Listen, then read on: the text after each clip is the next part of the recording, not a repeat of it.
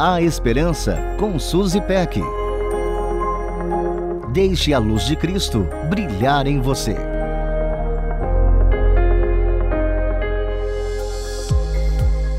De vez em quando eu tenho vontade de ter o superpoder da invisibilidade, só para que eu consiga respirar, pegar fôlego e começar tudo de novo.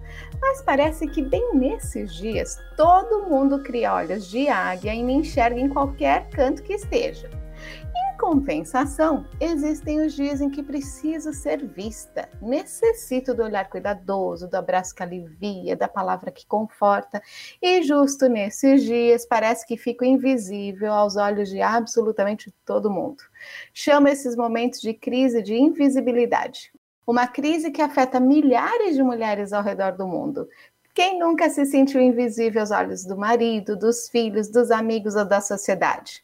E não estou me referindo apenas às questões cotidianas. Penso principalmente em situações extremas que as mulheres enfrentam, quer seja em campos de refugiados, em momentos de guerra e, infelizmente, até mesmo em seus próprios lares. A ideia de ser uma mulher invisível me leva a uma história relatada em Gênesis e conta com personagens famosos. Abraão era casado com Sara e já estava idoso quando Deus prometeu que lhe daria um filho. O tempo passou e Sara achou por bem oferecer sua escrava Agar para que Abraão tivesse um filho com ela. Agar engravidou.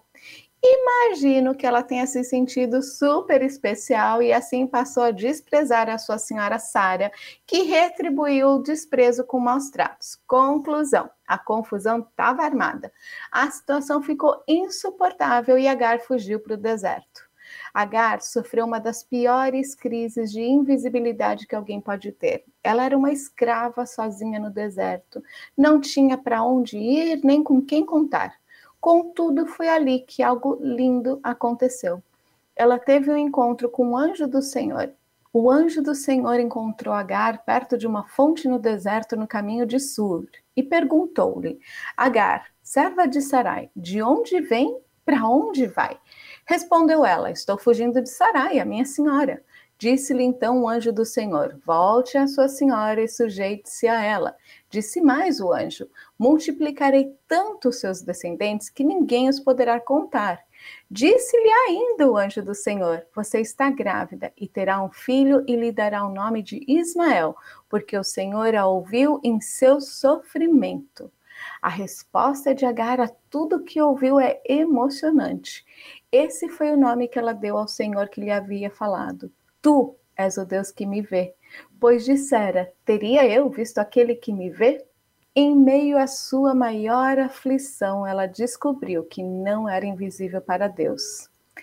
Aliás, ela percebeu que ele sabia detalhes da sua vida. Não é maravilhoso saber que, mesmo em meio às nossas maiores crises de invisibilidade diante do mundo, o Senhor nos vê? O meu desejo para todas nós é que enxerguemos o Deus que nos vê, um Deus bondoso e poderoso, sempre presente na hora da angústia. Um beijo carinhoso e até a próxima. A Esperança com Suzy Peck. Deixe a luz de Cristo brilhar em você. Para conferir esse e outros conteúdos, acesse transmundial.org.br.